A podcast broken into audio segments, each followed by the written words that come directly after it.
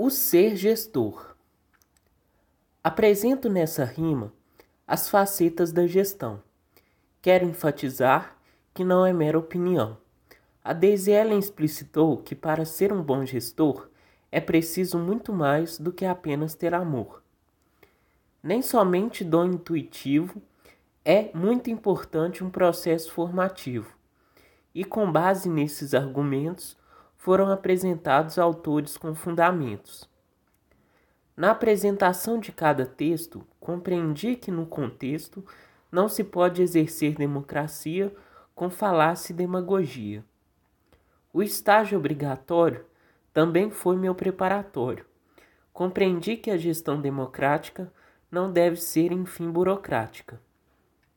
A gestão solitária é ineficiente e precária é imprescindível a união na tomada de decisão.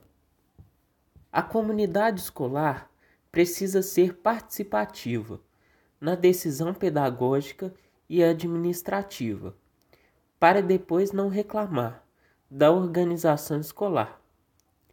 Sobre o ofício da gestão, encerro com dedicação agradecendo cada docente que elucidou minha mente da tecnologia à geografia e história, eu guardo na memória excelente aprendizado para minha trajetória.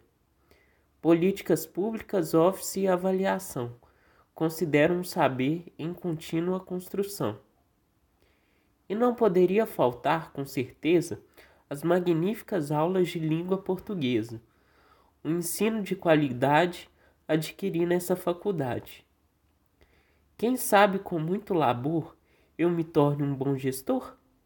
Sei que capacitado preciso estar para uma liderança ocupar.